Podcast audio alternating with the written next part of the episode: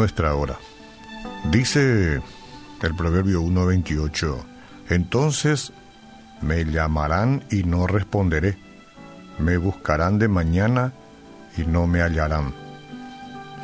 Es luego ya dura la experiencia de buscar a alguien de entre nosotros, ¿verdad? Y de repente no hallarlo porque ya no nos responde más. Esa ya es una situación desesperante, cuanto más si pensamos que un día vamos a llamar a Dios y Él ya no nos va a responder. Hoy es el tiempo. El libro de Proverbios, si leemos una maravillosa experiencia, es, contiene la invitación divina para vivir una vida sabia. La sabiduría no es como muchos piensan una forma avanzada de conocimiento, ¿verdad? Mucho conocimiento, doctos en la materia. Yo cuando era muchacho iba a la escuela, admiraba mucho a, a los profesores en, en, línea general, pero algunos más que a otros, al que los alumnos todos considerábamos como sabio. Había uno, qué sabio.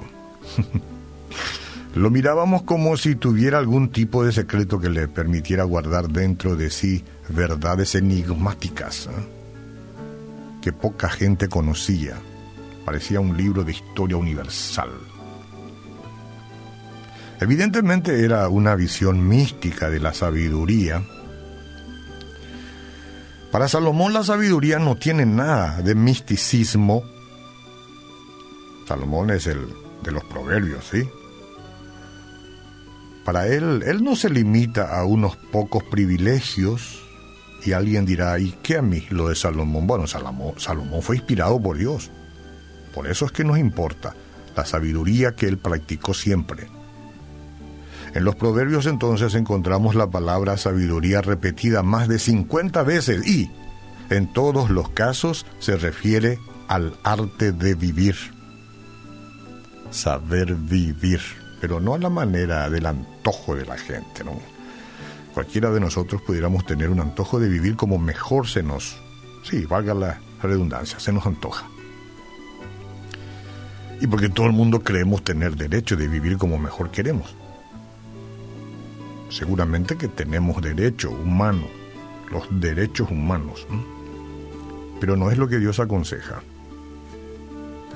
Dios quiere que sus hijos sepan vivir. Esta es la única manera de ser feliz. El saber requiere aprendizaje y la vida es la escuela donde Dios le enseña al ser humano la manera práctica de entender cómo funciona el mundo. El secreto de la felicidad no es solamente un asunto de conocimiento intelectual, sino sobre todo la manera como tú usas esa teoría. ¿Cuántos intelectuales, por lo menos en apariencia, hemos visto últimamente en nuestra sociedad? Y finalmente, penosa muestra de falta de sabiduría.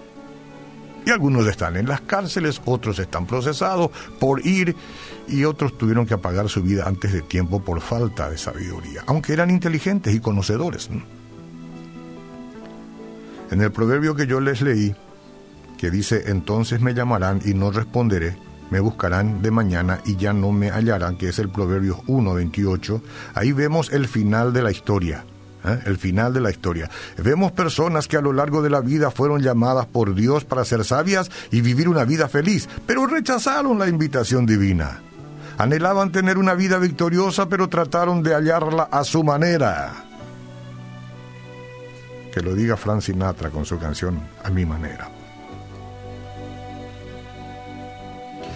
Y muchos otros que... Eh, Rolando Percy la, la transformó en A tu manera.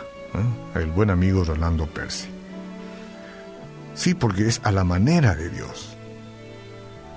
Entonces, eh, resultado, la vida pasa, las personas envejecen y descubren tardíamente que no son felices.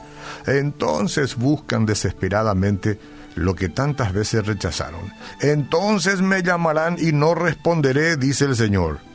No es revanchismo, no.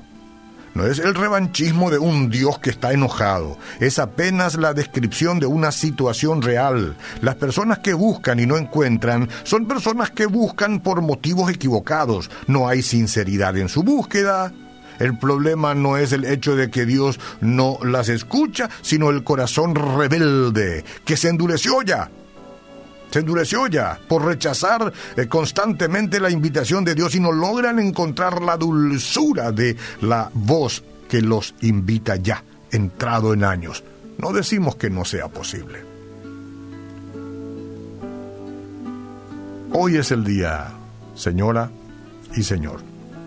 Ahora es el momento de decir sí, porque llegará el día cuando me llamarán y no responderé, dice el Señor me buscarán de mañana, no importa que sea de madrugada, y no me hallarán.